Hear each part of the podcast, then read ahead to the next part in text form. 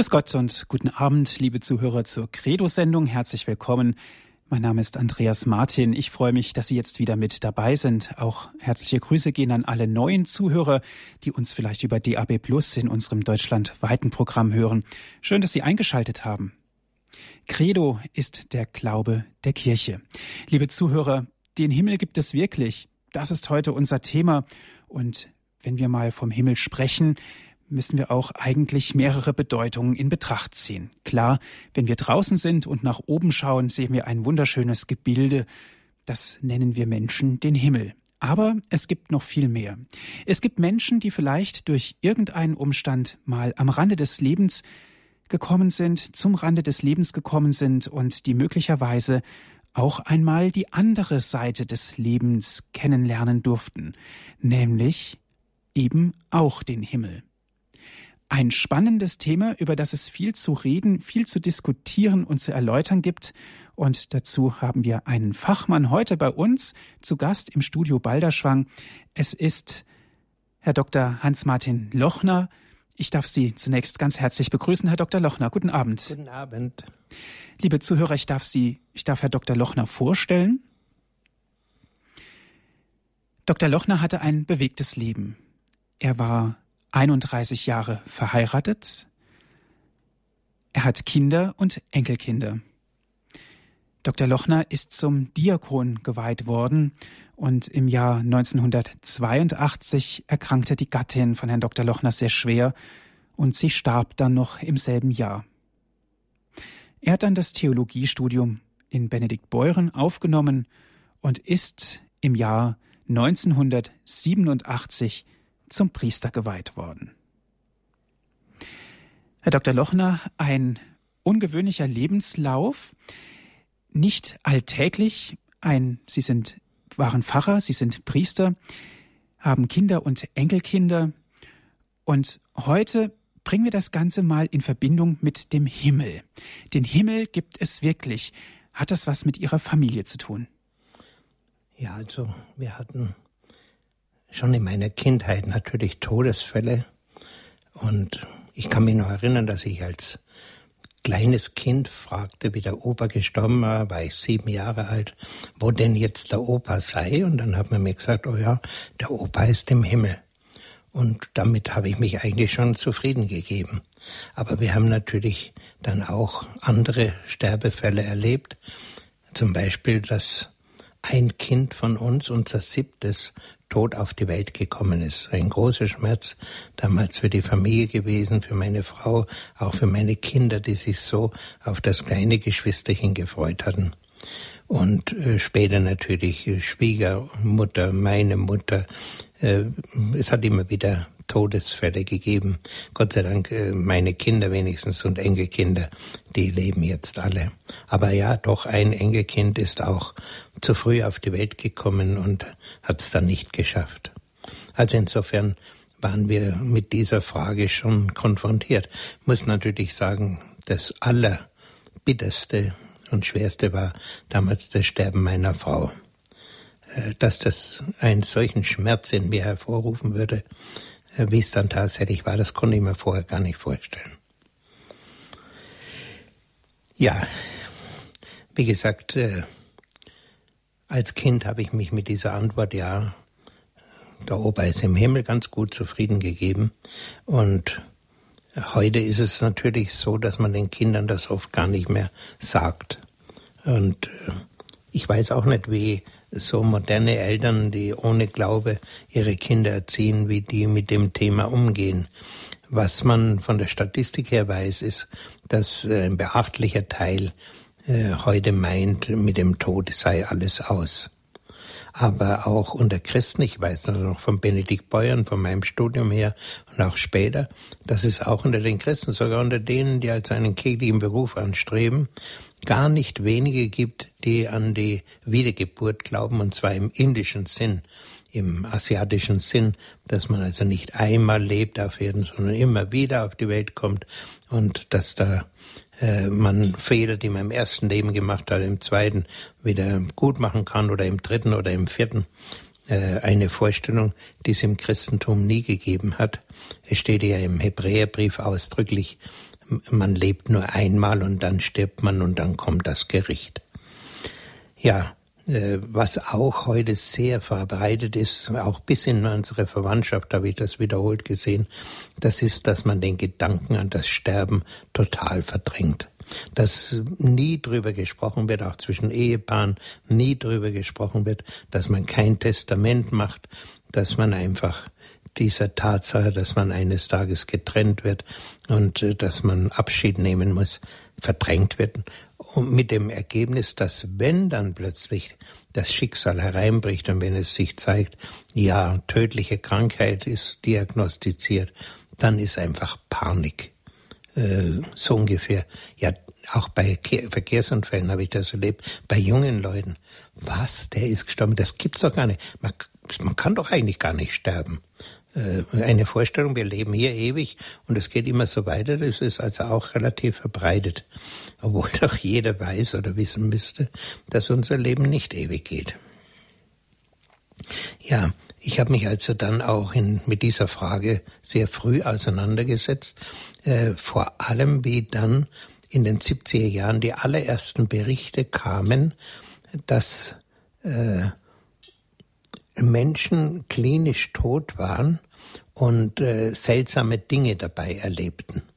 Ich kann mich erinnern, dass ich noch mit meiner Frau zusammen da schon ein Buch las, das äh, ein evangelischer Pfarrer damals zusammengestellt hatte mit solchen Berichten und äh, dass wir das also wirklich atemlos gelesen haben, weil eigentlich wir das Empfinden hatten, all das, was diese Leute schildern, was sie dann drüben erleben, entspricht eigentlich alles dem, was wir vom Glauben her immer gewusst haben und was wir immer gesagt haben.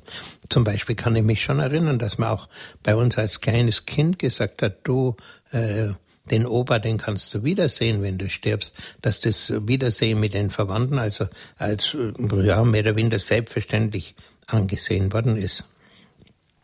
Und äh, wie gesagt, solche Berichte, wie ich ihn damals 72 oder 74 zum ersten Mal gelesen habe, diese Berichte sind inzwischen, also gibt es zigtausende.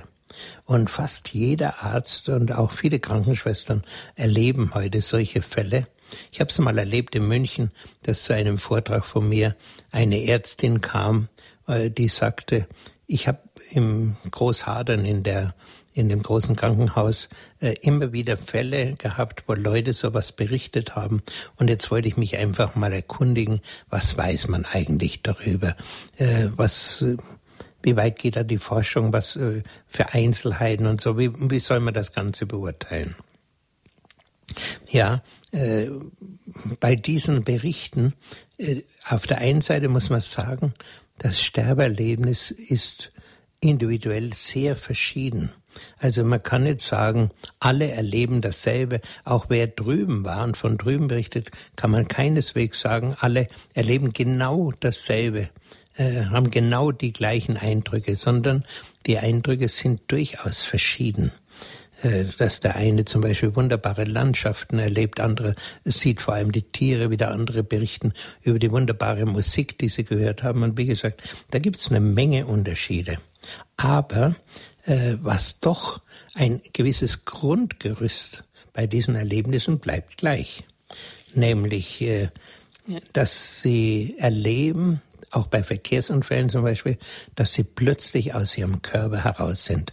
Manche leben, sehen dann auch ihren Körper liegen, auch bei Unfällen, oder sie sehen, äh, dass sie äh, im Krankenhaus aus ihrem Leib aussteigen, dass sie über sich schweben, dass sie irgendwie bis zur Decke hochsteigen.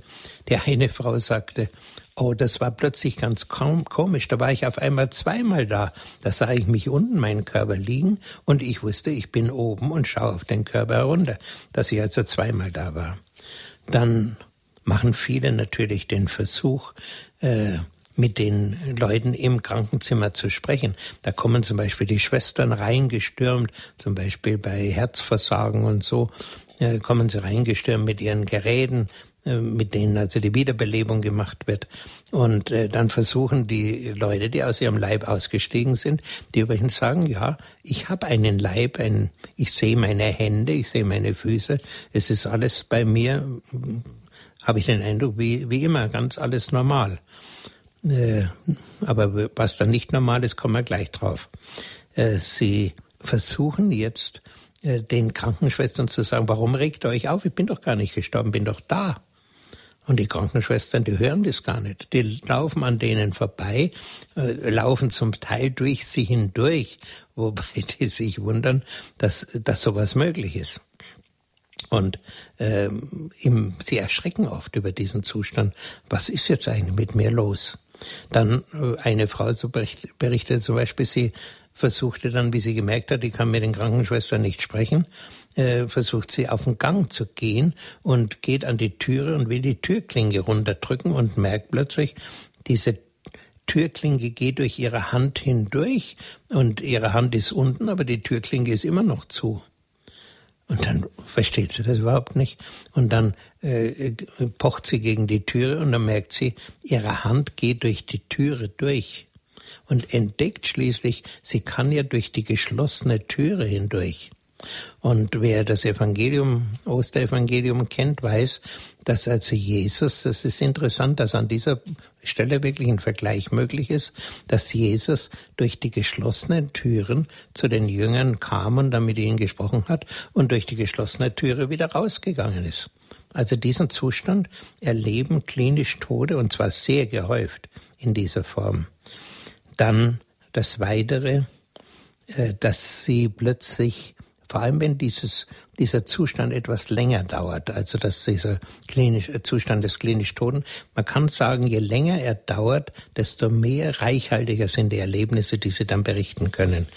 Äh, wer also, wie gesagt, über dieses erste Stadium hinaus noch klinisch tot bleibt, der erlebt, er kommt in einen Tunnel durch eine Schwärze hindurch.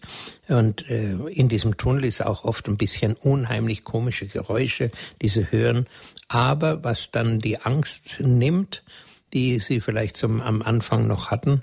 Äh, sie sehen erst ein kleines Licht und sie gehen auf das Licht zu und das Licht zieht sie direkt an. Sie werden direkt hingezogen zu diesem Licht und je näher sie kommen, desto heller wird das Licht. Und dann entdecken sie auch, dass sie gar nicht alleine in diesem Tunnel sind, dass links und rechts überall Menschen sind, die auch auf dieses Licht zugehen. Und äh, man hat diese Leute dann auch sehr häufig gefragt, sagen Sie, äh, haben Sie einen Namen? Wer, wer könnte das sein, dieses Licht? Dann sagen die, die also aus einem einigermaßen christlichen Umwelt kommen, fast übereinstimmend, es ist Jesus. Es ist Jesus und Jesus, das Licht, das er äh, so hell leuchtet. Auch da haben wir wieder einen Vergleich aus der Heiligen Schrift bei der Verklärung, wo die Jünger mit dem Herrn auf dem Berg der Verklärung sind und plötzlich fängt die, der Herr an zu leuchten äh, und sie versuchen das zu beschreiben, also so hell wie das Weiß da leuchtet, kann kein Walker es machen, kein Bleicher kann so etwas Wunderbares machen, heißt da in der Heiligen Schrift. Also diese Lichtgestalt, die wird sehr häufig gesehen. Allerdings äh, nicht unbedingt, dass sie sagen, ich habe Jesus gesehen, sondern ich bin nur von diesem Licht so angezogen worden. Dann kommt es nicht selten auch dazu, dass dann in diesem Stadium plötzlich das ganze Leben vor ihnen abläuft, viele Einzelheiten aus ihrem Leben sichtbar werden und sie von einer Stimme aus dem Licht heraus äh, einen gewissen Kommentar hören. Äh, und sie merken eigentlich, was da in ihrem Leben gut und was nicht gut war. Gewissermaßen dieses Gericht über ihre, ihr Leben äh, entsteht in ihnen selber. Durch die, Bei, durch die Hilfe, oder wie soll ich sagen, dass dadurch das, äh, der Herr dabei ist und sie erleuchtet, aber sie merken das selber, was dann nicht richtig war. Und äh, eine weitere Sache ist, dass sie dann sehr vielen Verstorbenen begegnen und vor allem auch Angehörigen. Also in fast allen Berichten, die ich gelesen habe, kommt vor, dass irgendein Angehöriger ganz deutlich ihnen begegnet, dass sie ihn sofort erkennen. Gar nicht selten sind es Großeltern, geliebte Großeltern. Oder ein Freund, der sehr früh gestorben ist. Der eine sagte, wie dieser Freund gestorben ist, es war so entsetzlich für mich. Ich bin gar nicht drüber weggekommen. Und jetzt ist er selber gestorben und auf einmal begegnete er dem Freund drüber und ist voller Freude, den Freund leben zu sehen.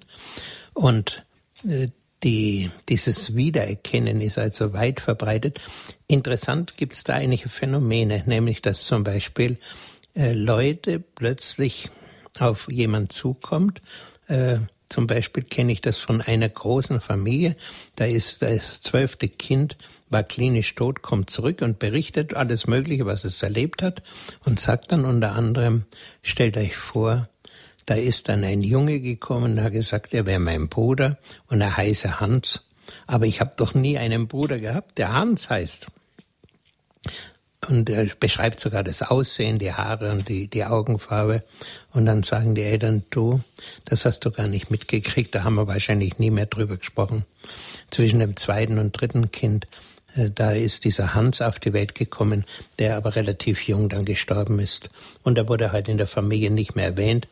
Der Junge wusste das nicht, aber drüben sieht er ihn und der Junge spricht ihn an. Ich bin Hans, ich bin dein Bruder. Was auch oft äh, geschildert wird, dass die Leute dann, äh, sie merken, aha, tatsächlich, das sind Verstorbene. Aber plötzlich sehen sie jemanden, wo sie sagen, ja, der ist doch gar nicht verstorben, den habe ich doch äh, vorgestern erst noch mit dem gesprochen, der ist doch bumper gesund. Wieso sehe ich den jetzt hier herüben? Und dann hat sich oft eben herausgestellt, der ist nach also die sind beide etwa gleichzeitig gestorben, wussten aber äh, von dem Tod des einen wusste der andere nichts und entdeckt ihn drüben schon unter den Gestorbenen, obwohl er gar nicht weiß, dass er gestorben ist.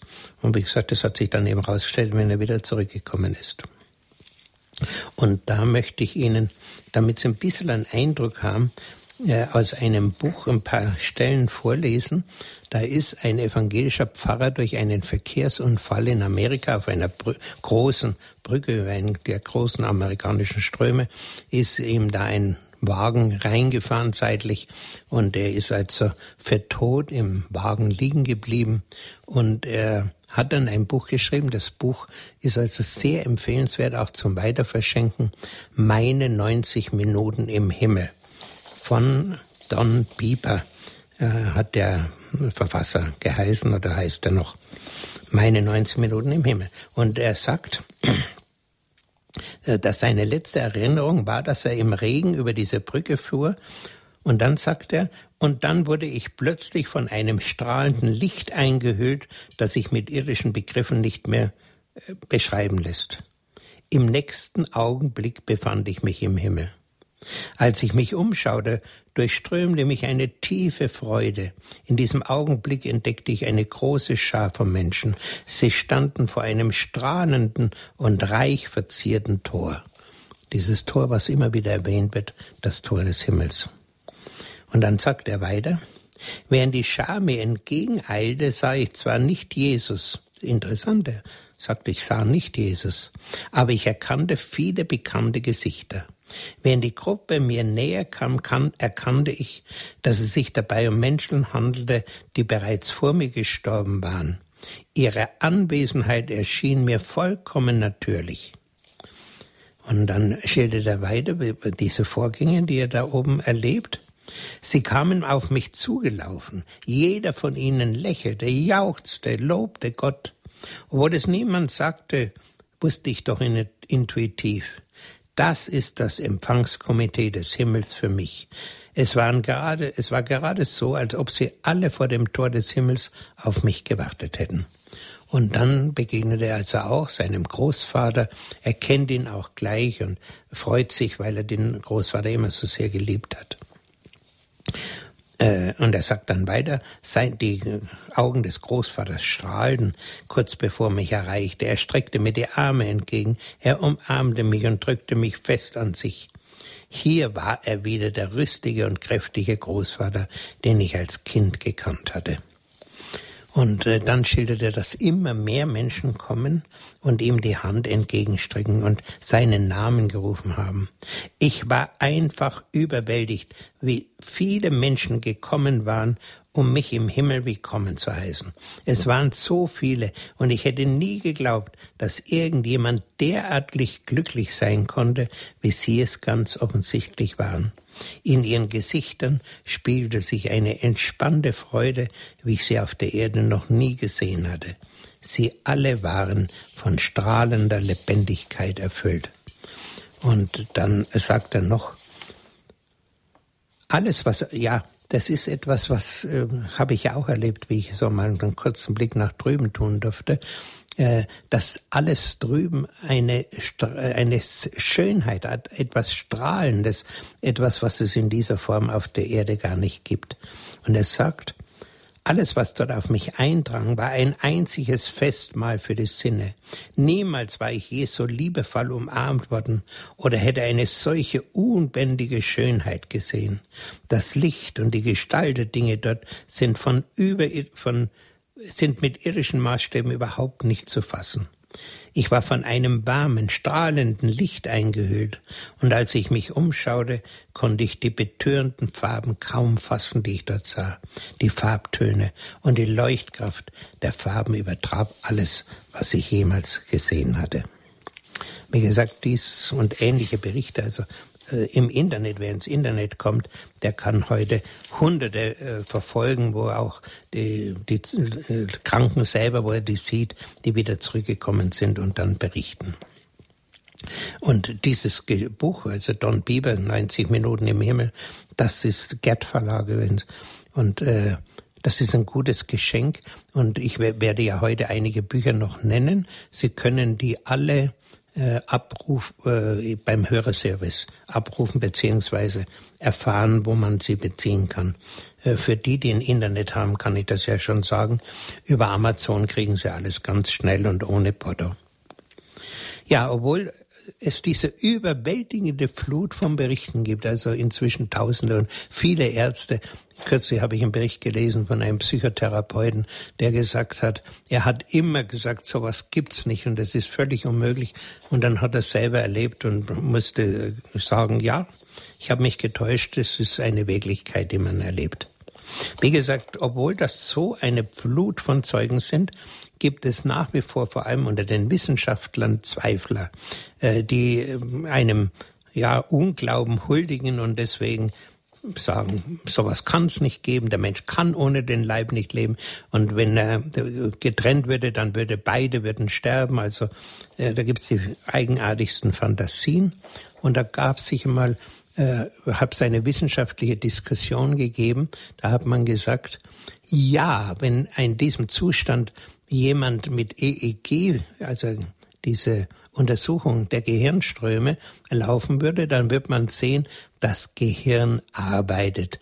Der Mann ist nicht tot, sondern der ist mm, immer noch normal und das sind Fantasien, die sein Hirn sich einbildet. Vielleicht ist das Hirn ein bisschen da so vorprogrammiert, dass es solche Lichter, äh, Bilder davor spiegelt. Und da hat sich Folgendes ergeben in Amerika. Da wurde eine Frau an einem äh, operiert, ein Aneurysma, eine äh, Stelle, eine defekte Stelle, Blutgefäß im Gehirn. Und es war eine so gefährliche Operation, dass die Ärzte sagten, während der ganzen Operation wollen wir die EEG-Ströme äh, messen. Und äh, Während dieser Operation war die Frau tatsächlich zeitweise klinisch tot, hat dann auch ihre Erlebnisse berichtet hinterher, sind sogar nachzulesen. Und äh, dann gucken die Ärzte auf die Gehirnstromkurve und stellen fest, in der Zeit, wo sie sagte, dass sie klinisch tot war und diese Erlebnisse hatte, keine Aufzeichnung, nicht zu sehen, und zwar bis in die Tiefen des Gehirns hinein, keine Aufzeichnung von irgendeiner Regung so dass also dieser äh, Vorwurf, nein, das kann gar nicht echt sein, der stimmt gar nicht. Und interessant ist auch, dass ähnliche Zweifel unter den Theologen herrschen heute. Ich habe da mit einigen drüber gesprochen. Die weigern sich, äh, obwohl diese Dinge ja genau dem entsprechen, was die Heilige Schrift sagt und was der Glaube der Kirche immer gelehrt hat, äh, zweifeln sie daran, nein, das ist gar nicht erwiesen und das kann auch andere äh, Ursachen, ganz natürliche Ursachen haben, dass man sowas denkt. Und deswegen äh, muss man das nicht akzeptieren. Äh, es ist ein Jammer, dass da, das ist eine, wäre ja eine solche Hilfe, aber äh, unsere, Wissen, äh, unsere Theologen haben vor der Naturwissenschaft Angst, dass die eines Tages kommen können und könnte sagen, jetzt haben wir den Beweis, dass das eben die nicht tot waren, dass das alles Einbildung ist und dann steht ihr als die, äh, Theologen blamiert da, dass ihr da wieder euch verrannt habt und aus lauter Angst davor sagen sie lieber nichts dazu. Ja, also das wäre mal ein erster Einblick. Ich wollte Ihnen dann auch noch ein äh, Buch vorstellen, was genau mit diesem Thema, den Himmel gibt's echt, zu tun hat. Aber bevor wir das dann behandeln, wollen wir uns äh, zunächst mal eine kleine Musik anhören und uns ein bisschen entspannen dabei.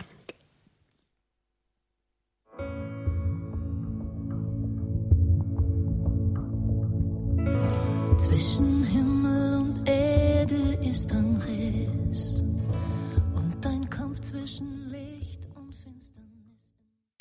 Liebe Zuhörer, Sie hören Radio Horeb mit der Credo-Sendung. Den Himmel gibt es wirklich. Das ist heute unser Thema. Wir sind im Gespräch mit Herrn Dr. Hans-Martin Lochner aus Königsdorf. Im ersten Teil seiner Ausführungen hat Herr Dr. Lochner beschrieben, dass es viele Menschen gibt, die auch mal die andere Seite kennenlernen durften und sich vielleicht auch schon an einem Ort befunden haben, den wir hier Menschen auf der Erde den Himmel nennen. Herr Dr. Lochner, eine Frage interessiert mich sehr.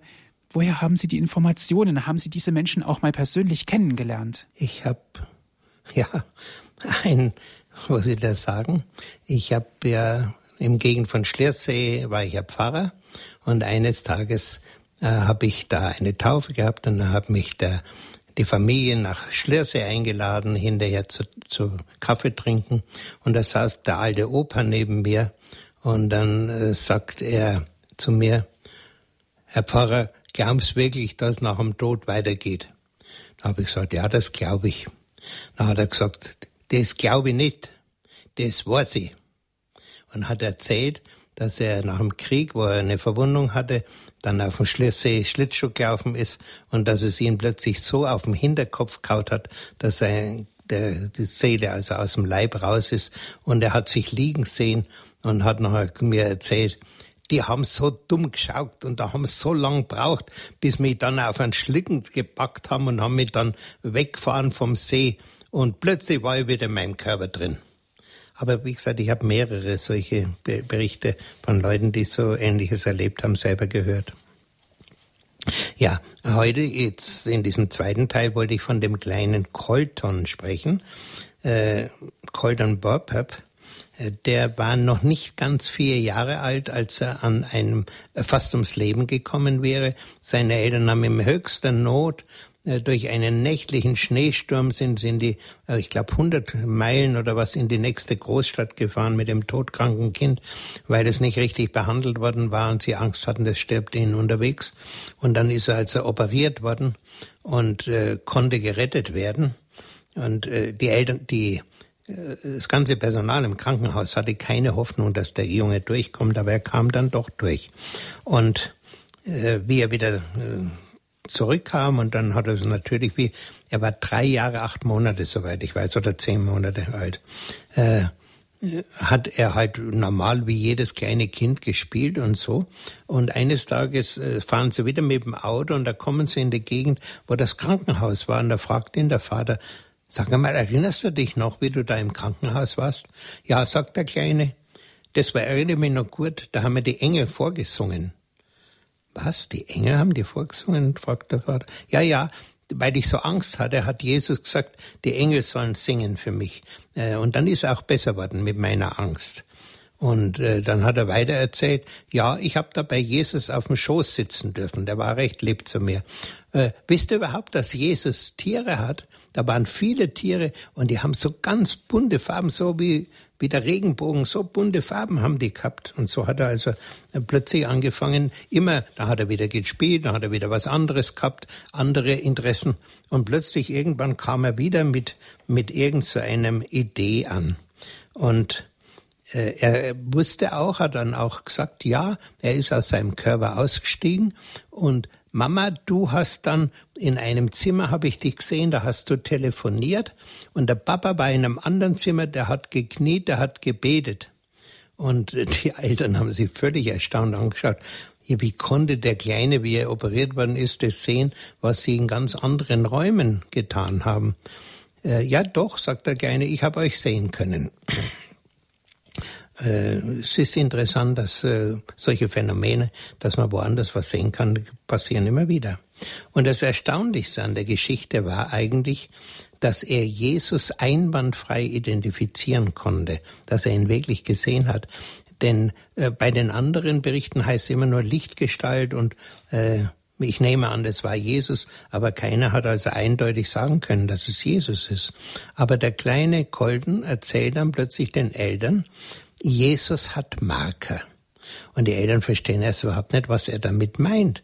Und haben also ein bisschen hin und her gefragt. Und dann zeigt er seine Hände, äh, deutet auf die Stellen, wo die Wundmale sind und auch bei den Füßen und sagt, da hat Jesus Marker gehabt. Das heißt, er hat die Wundmale Jesus drüben identifiziert, aber er hat den Namen dafür natürlich gar nicht gewusst. Dann erzählt er weiter, äh, dass also die Leute, die er drüben gesehen hat und denen er begegnet ist, auch Verwandte und so, dass sie alle eng, wie enge Flügel gehabt hätten. Er hat dann unter anderem gesagt, der Opa, der hatte ganz große Flügel, aber ich habe nur so ganz kleine gehabt. Und da war er wahrscheinlich nicht so ganz zufrieden. Was er auch gesehen hat, er hat gesagt, ja, über den Leuten war überall ein Licht, ein, ein Lichtschein auf dem Kopf. Die haben alle ein Licht auf dem Kopf gehabt. Äh, wir Katholiken sagen dazu Heiligenschein. Und mich erinnert dieses Licht auf dem Kopf auch am Pfingsten, wo es ja heißt, dass ein Licht, äh, ein Feuer, eine Flamme auf die Leute als Zeichen des Heiligen Geistes heruntergekommen ist.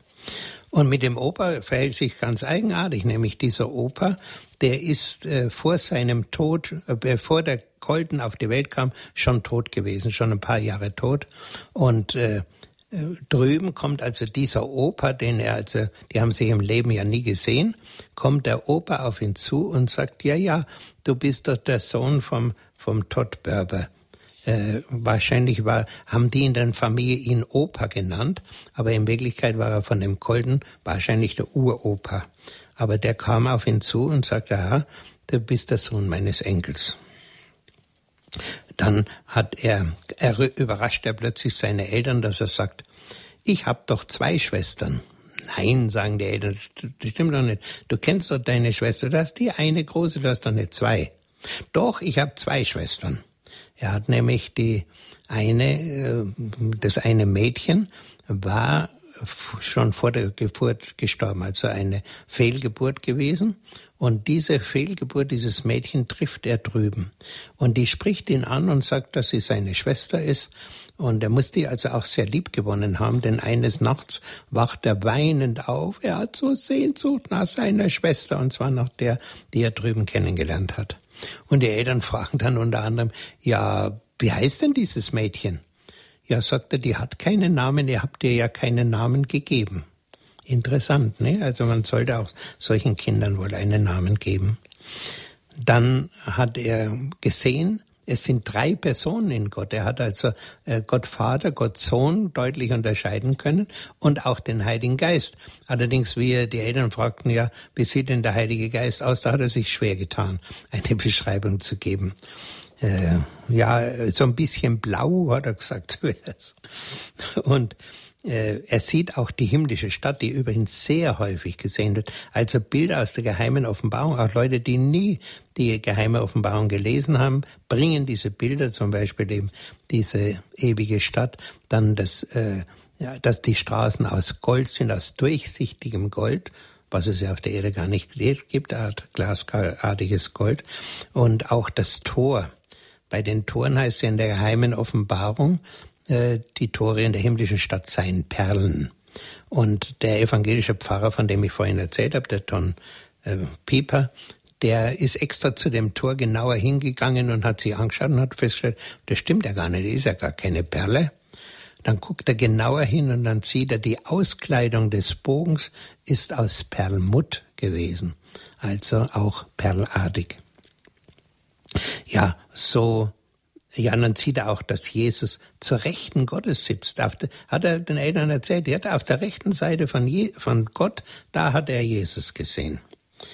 Und interessant ist weiterhin, man hat ihm dann äh, immer wieder Bilder von Jesus gezeigt. Es gibt ja heute sehr viele äh, Jesus mit den langen Haaren und was weiß ich, was es alles für Bilder heute gibt. Und er hat, war immer unzufrieden. Nein, so sieht Jesus nicht aus. Und dann hat sich etwas ergeben, das können Sie sogar im, wer Internetzugang hat, kann sich's anschauen. Das Mädchen heißt Akiane Gramarik. Und da gibt's also eine eigene äh, Webseite mit äh, einer Galerie verbunden. Äh, da dieses Mädchen war auch klinisch tot gewesen in sehr frühen Jahren. Ich weiß nicht, wie alt sie da war. Ich glaube auch vier Jahre. Und hat äh, das, was sie gesehen hat drüben, dann vom fünften, sechsten Lebensjahr abgemalt, wobei alle Leute gestanden haben, was dieses Mädchen äh, in frühesten Jahren für eine Maltechnik hatte. Äh, wie wenn ihr die Engel da die Hände geführt hätten bei dem, bei ihren Gemälden. Und wie gesagt, sie hat da, ich habe also zwei Bilder von Jesus gesehen und eines davon hat man dem Colton gezeigt und hat gesagt, ja, so sieht Jesus aus. Das erste Mal, dass die vielen Bilder, die man ihm gezeigt hat, dass er zum ersten Mal sagte, ja, dieses Bild stimmt. Und ich muss sagen, ich habe dieses Bild auch früher schon mal hier als Bildchen gesehen. Da stand hinten auch drauf, das sei die tatsächlich wahre äh, Konterfei von Jesus gewesen. Ja, und als letztes, er hat auch Satan gesehen. Aber wenn ihn seine Angehörigen fragten, ja, wie hat denn Satan ausgesehen? Hat er immer das Gesicht verzogen und hat sich verdrückt? Äh, da wollte er nichts mehr drüber sagen. Ja, also das ist das Buch. Todd Burpo ist der Verfasser. Das ist ein Freikirchler, ein Pastor in Amerika gewesen. Und das Buch heißt Der Himmel, den Himmel gibt's echt. Und diesen Titel hat also der kleine Colton selber ausgesucht, nachdem das Buch geschrieben war mit seinen Erlebnissen. Äh, der Vater hat's geschrieben äh, hat man in der Familie beraten, wie soll denn das Buch heißen? Und dann hat der kleine Colton gesagt, nenn's doch einfach, den Himmel gibt's echt. Und er ist im Hensler Verlag erschienen. Ja, das ist also dieses eine interessante Buch. Und ich sagte vorhin schon, es gibt unglaublich viele Berichte darüber, da könnte man vieles sagen, aber es gibt eben nicht nur diese positiven Berichte, wie wir sie jetzt mehrfach gehört haben, wo die Leute Liebe, Freude, Friede drüben erleben, sondern es gibt auch die negativen Berichte, es gibt auch direkte Höllenerlebnisse, von denen die Leute äh, berichten, wobei man immer noch sagen muss, wahrscheinlich war das doch nur das, was wir Fegfeuer oder Reinigungsort nennen. Denn aus der Hölle kann ja wahrscheinlich niemand rein oder rauskommen.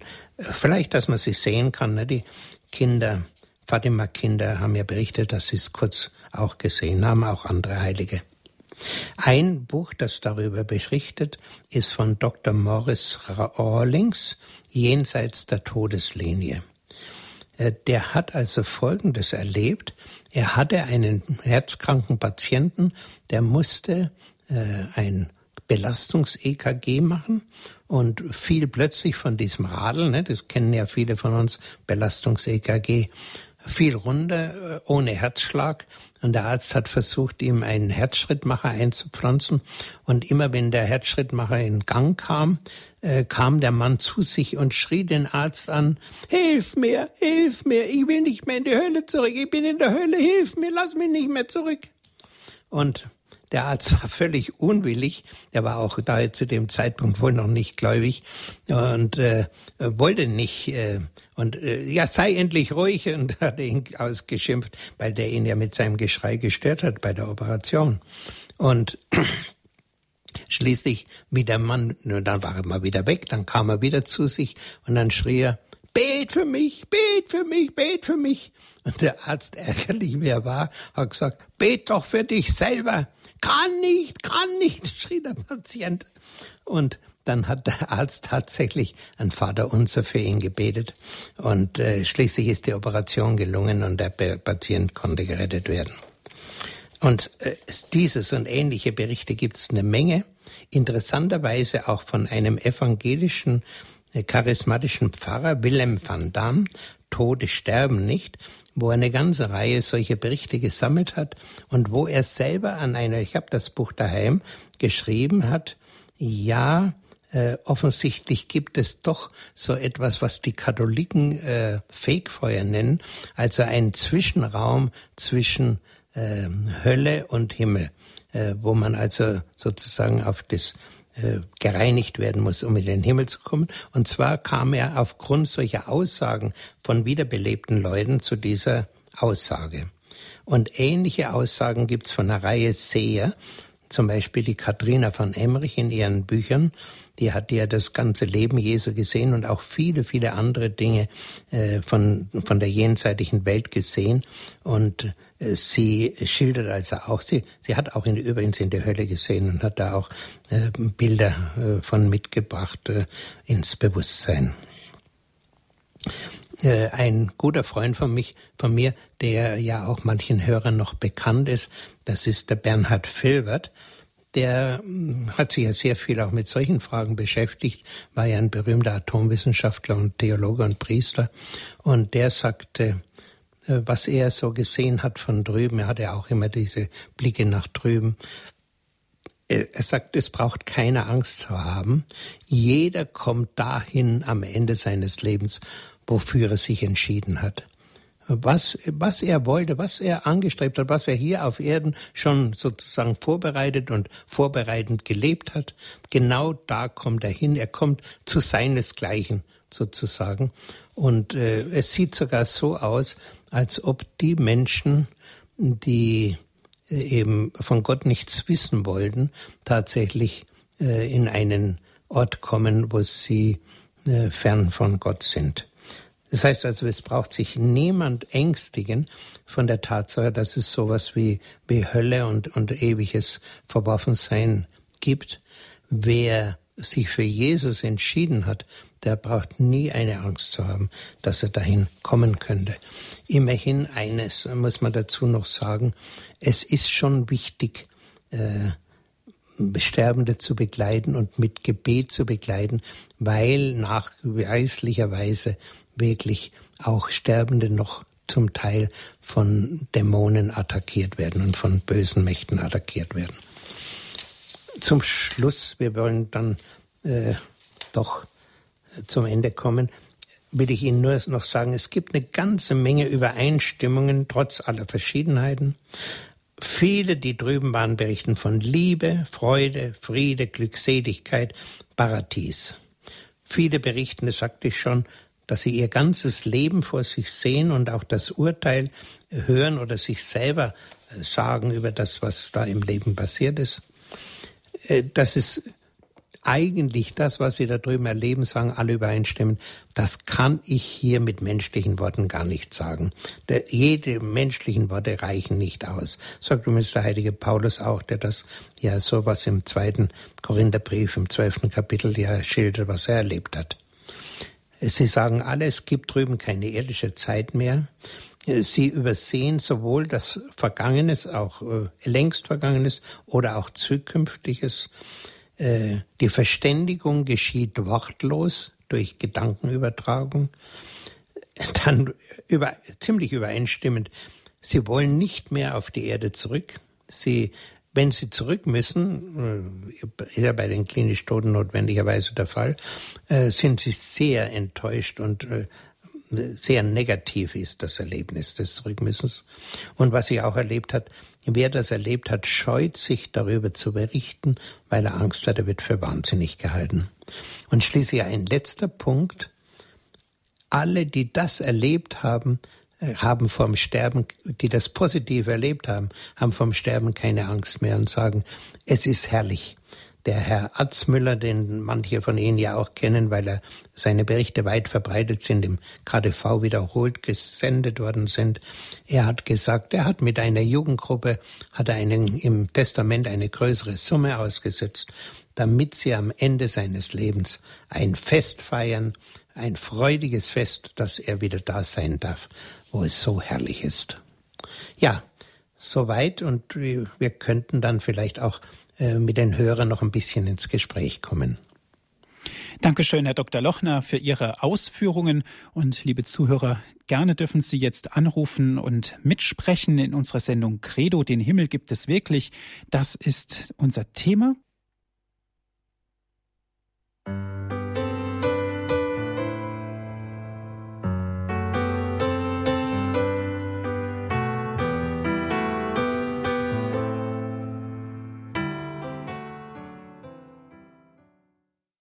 Sie hören die Credo-Sendung hier bei Radio Horeb. Heute mit dem Thema Den Himmel gibt es wirklich und wir sind im Gespräch mit Herrn Dr. Hans-Martin Lochner. Er ist bei uns zu Gast hier im Studio in Balderschwang. Liebe Zuhörer, gerne dürfen Sie mitsprechen und anrufen. Herr Dr. Lochner, eine erste Hörerin darf ich begrüßen. Es ist Frau Kalleis. Sie ruft an aus Jena. Guten Abend. Schönen guten Abend, Herr Martin. Grüß Gott und guten Abend, Herr Pfarrer Lochner. Guten Abend. Erstmal vielen, vielen Dank für Ihre sehr wertvollen Ausführungen heute Abend. Äh, es hat mir sehr, sehr gut gefallen und ich kann auch gleich noch was mit dazu tun. Am Sonntag äh, kam ja in der Standpunktsendung, Herr Martin, Sie werden sich auch erinnern, ähm, da wurde über den, äh, über diesen bereits erwähnten Don, Don Pieper gesprochen. Mhm. Äh, äh, es wurde da das Hörbuch vorgestellt, 90 Minuten im Himmel. Und ich habe mir das jetzt, wie gesagt, auch schon bestellt. Und ähm, ich habe auch schon viele, viele andere äh, Literatur zu Hause. Unter anderem kann ich da auch ein Buch empfehlen. Äh, und zwar, das heißt, äh, die fünf Menschen, die dir im Himmel begegnen, von Mitch Album. Äh, er erzählt da praktisch äh, von einem äh, Menschen, der, wie gesagt, ähm, bei einem äh, Unfall auf einem, Vergnü äh, auf einem Vergnügungspark ums Leben kommt und äh, er dann den Menschen begegnet, die vor ihm auch eben schon äh, von dieser Welt abberufen wurden. Es ist sehr, sehr, äh, es ist sehr, sehr äh, segensreich, sich das anzuhören oder eben auch zu lesen. Gut. Dankeschön, ja. Frau Kalleis, für Ihre Informationen, ja. für den Hinweis auf das Buch. Ja, also vielen, vielen Dank und Ihnen noch einen segensreichen Abend. Ja, dann ist ja dieses Buch äh, Pieper schon mal in der Sendung gewesen, was ich heute erwähnt habe. Also das ist meines Erachtens wirklich lesenswert. Man muss aber grundsätzlich es bei dieser Literatur, die es da gibt, ein bisschen vorsichtig sein, weil äh, manche, also wie soll ich mal sagen, da gibt's auch so eigenartige esoterische Beimischungen, dass natürlich der Vater der Lüge, äh, wie ihn Jesus genannt hat, dass der auch manchmal den Menschen Dinge eingibt, äh, die gefährlich sind. Und man kann sagen, alles, was auf diesem Gebiet mit Jesus äh, geschieht, was, wo der Name Jesus angerufen wird und Jesus bekannt wird, da kann man äh, ziemlich sicher sein, dass das aus einer guten Quelle stammt. Aber nicht alles, was es auf dem Gebiet gibt, stammt aus einer guten Quelle.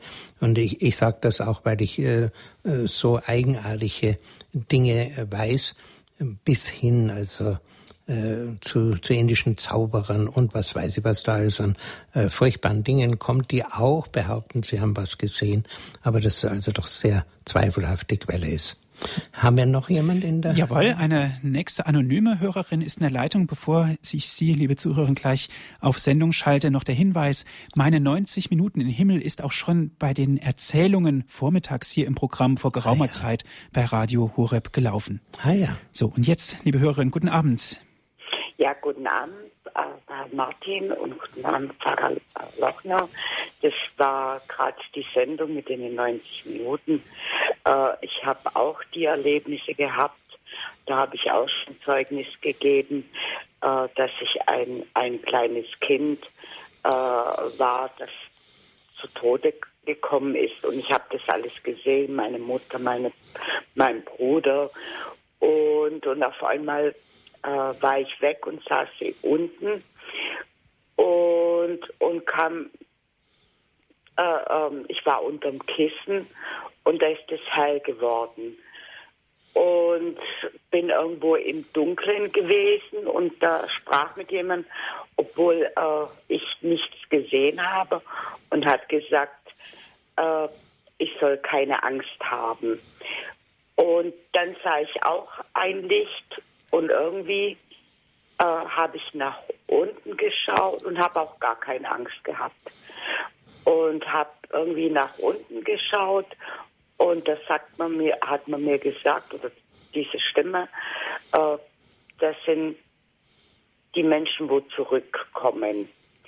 Und, und irgendwie äh, in meinem Herz hat was stattgefunden und heute weiß ich, das Loslassen hat bei mir nicht geklappt. Und dann bin ich äh, äh, auf einmal, äh, da waren so viele Menschen, ich habe da noch nicht laufen können, stehen, aber noch nicht laufen. Und die sind irgendwas hinterhergegangen. Alles war grau. Und da waren zwei Personen, eine Frau und ein Mann. Und die ist mir entgegengekommen, bevor ich da richtig, weil ich durcheinander war, richtig und hat mich auf, auf die Arme genommen. So als ob ich habe sie angesehen, sie hat mich angesehen und so als, als alles klar war. Und da ist der Mann dazu gekommen, habe niemand natürlich gekannt und da sind die Leute auf mich, auf mich gekommen und, und dann habe ich, äh, hab ich Angst bekommen und dann hat sie gesagt, das sind eins nach dem anderen, das ist dein Onkel, das sind deine Tanten und das ist dein Opa, habe aber niemanden gekannt von, von denen. Und, und dann wollten sie, dass ich runtergehen, aber ich wollte nicht. Und bei der lieben Frau war es so schön. Wie gesagt, ich habe auch gar keine Erinnerung gehabt oder irgendwie was.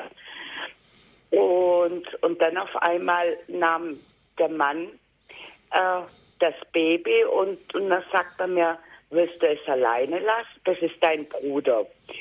Und ich habe gar keinen Bruder gehabt. Und jeder hat immer nach oben geschaut. Also was von oben kommt, habe ich nicht gehört. Nur was die Frau gesagt hat, habe ich immer gehört.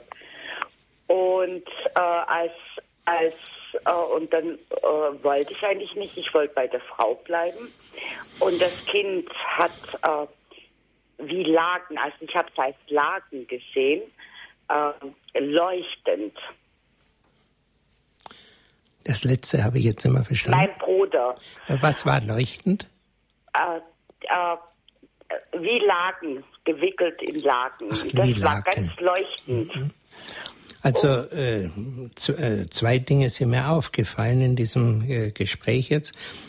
Das Grau, das hat mich erinnert, dass die Katharina von Emmerich es schildert als Grau einen Zustand, äh, wo Menschen ja sehr traurig und sehr wenig glücklich äh, drinnen waren, denn sie sieht, sie benennt das nicht, sondern sie sagt nur, es war also nie hell, es war immer nur relativ dunkel und alles sehr grau, während zum Beispiel die Leute, die vom Himmel berichten, sehr viel Buntes, sehr viel Leuchtendes, Helles, die können sich gar nicht genug tun, äh, wie auch der Pieper sagt, äh, die Sinnespracht. Und das Zweite, dass Sie sagen, nach oben geschaut. Äh, das erinnert mich an die Erfahrungen, ich weiß nicht, wie weit das schon einmal im Sender war, von der Frau, der Ärzt, äh, Zahnärztin aus Kolumbien, äh, äh, Polo, äh, ganz, ganz Namen weiß ich nicht, mit Vornamen heißt sie, glaube ich, Polo, äh, die äh, auch äh, ein fast, fast höllenartiges Erlebnis hatte, äh, in großer Finsternis war und direkt vorm Tor der Hölle, sagt sie, gewesen ist. Und sie war furchtbar voller Angst und äh, sieht auch ihren Vater, der als ein großer Sünder war, äh, dem es auch ganz miserabel drüben gegangen ist in der Finsternis. Und sie sieht auch ihre Mutter, die eine fromme Frau war, die sehr äh, viel heller leuchtete als der Vater. Und sie sieht zu der Mutter rüber und dann sieht sie plötzlich, dass die Mutter den Finger hebt und äh, daraufhin schaut also die Berichterstatterin äh, schaut auch nach oben und sieht Jesus und wird dann zu Jesus geholt. Aus dieser furchtbaren Situation raus kommt sie zu Jesus und Jesus sagt zu ihr, äh, er erlaubt ihr, dass sie nochmal auf die Erde zurück kann und dass sie ihr Leben also bessern darf. Und sie soll aber bei tausend Gelegenheiten jeweils tausend Leuten sagen, wie furchtbar das Schicksal derer ist, die nicht äh, äh, im Einklang mit Gott stehen und nicht äh, auf Gott zuleben, äh, da, dass sie gewarnt werden. Schade, den Nachnamen kann ich weiß im Moment nicht sagen. Könnte sein, dass irgendein Hörer, der das hört, äh, den genauen Namen nannt. Äh, die Frau hat wiederholt in Deutschland auch gesprochen. Ich bin ihr selber schon mal begegnet. Gibt's auch auf CD. Dankeschön. Es gibt noch einen nächsten Anrufer aus Nordhessen. Guten Abend. Ja, guten Abend, grüß Gott. Mir geht es darum, mal eine Bibelstelle zu bringen, die ja alles zusammenfasst. Wir haben ja die Offenbarung des Johannes, da geht es in Kapitel 3 ab Vers 7 an die Gemeinde von Philadelphia. Das ist so tröstlich. Wir gehören ja alle oder viele zu denen, die wenig Kraft haben. Du hast wenig Kraft, aber du hast mein Wort bewahrt. Das heißt, wenn man immer dabei ist, fragt, ja, was will Gott von mir? Er will, dass ich zur Kirche gehe, zur Beichte, Kommunion, dass ich bete, mein Leben ihm schenke. Wenn ich das alles mache, sein Wort bewahre. Du hast meinen Namen nicht verleugnet. Sein Name ist Barmherzigkeit. Das wissen wir seit St. Faustina besonders. Ja, wenn ich das mache, dann brauchst du keine Angst mehr zu haben. Dann heißt es schön, du hast mein Wort von der Geduld bewahrt. Wir wissen, dass wir Geduld haben, wir müssen alle tun, die dazu gehören. Und dann heißt es eben so schön hier im Vers 11, bewahre, was du hast, nämlich erstens den Namen bewahren. Das heißt, was du jetzt an Tugenden machst und, und, und an Aufgaben hast und an Geduld. Ja, damit dir keiner deine Krone nimmt. Da ist es doch gesagt, jeder bekommt eine Krone, der A geduldig ist, der B seinen Namen bewahrt, nämlich barmherzig ist und zweitens sein Wort bewahrt. Guckt, was sagt mir die Bibel für mich und notfalls von Beite zu Beite das weiterbringt, dann passiert uns doch gar nichts mehr. Das war mein Beitrag, den ich hier sagen soll. Ja, herzlichen Dank. Das ist ein sehr schöner Hinweis und Sie haben mich an etwas erinnert. Ich war ja in meiner Jugendzeit evangelisch, bin konfirmiert worden und der Pfarrer, der damals schon geahnt hat, dass ich da so ein bisschen ein Wackelkandidat bin im Glauben, der hat mir als äh, äh, Konfirmationsspruch den Spruch gegeben, sei getreu bis in den Tod, dann will ich dir die Krone des ewigen Lebens geben. Und an das haben Sie mich jetzt wieder erinnert. Es ist also wirklich so, wer den Weg mit dem Herrn geht, braucht überhaupt keine Angst zu haben. Der darf zum Herrn und je äh, weiter er sich schon frei macht von Sünde und Schwächen, je mehr er sich mit der Gnade äh, Gottes äh, helfen lässt, dass er die Reinigung, die innere Reinigung voranschreitet, manchmal auch durch Leid und Not, desto unproblematischer ist dieser Übergang in die andere Welt.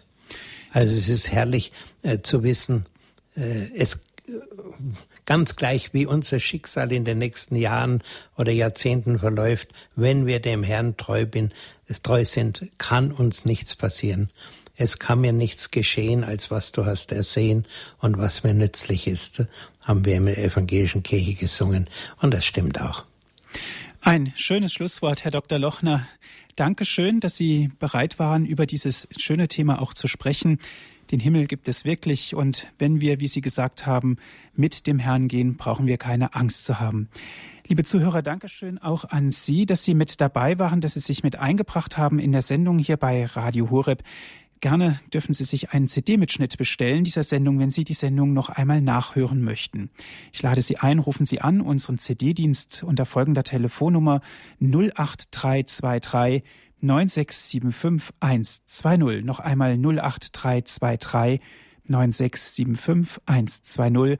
Und wenn Sie von außerhalb Deutschlands anrufen, 0049 8323 9675 120. Natürlich gibt es auch diese Sendung zum Herunterladen auf den Computer. Nutzen Sie unseren Download- und Podcast. Service, unser Download- und Podcast-Angebot. Auf unserer Internetseite finden Sie dies www.hore.org ist unsere Internetadresse www.horeb.org. Alle Informationen zu dieser Sendung finden Sie auch bei unserem Hörerservice auch im Infofeld zur Sendung auf unserer Internetseite oder der Hörerservice gibt Ihnen alle Informationen. Die Bücher, die Dr. Lochner genannt hat, rufen Sie an unseren Hörerservice unter folgender Telefonnummer 08323 9675 110 und wie immer von außerhalb Deutschlands 0049 vorab wählen.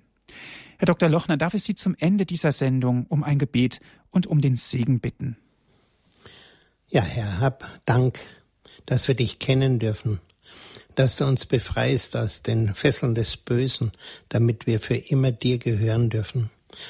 Herr, hilf, dass wir alle treu bleiben, alle auf deinen Wegen gehen, auf deine Gebote achten, uns von dir an der Hand nehmen lassen, dass du wirklich der Herr unseres Lebens wirst, dass du uns zeigst, was wir tun, wie wir richtig uns verhalten sollen, dass du da ständig bei uns bist, mit uns bist und lenkst.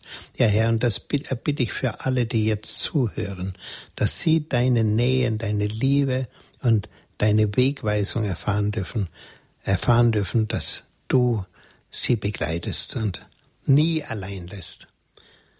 So segne euch alle, die ihr heute Abend mit zugehört habt, der allmächtige Gott, der Vater, der Sohn und der Heilige Geist. Amen.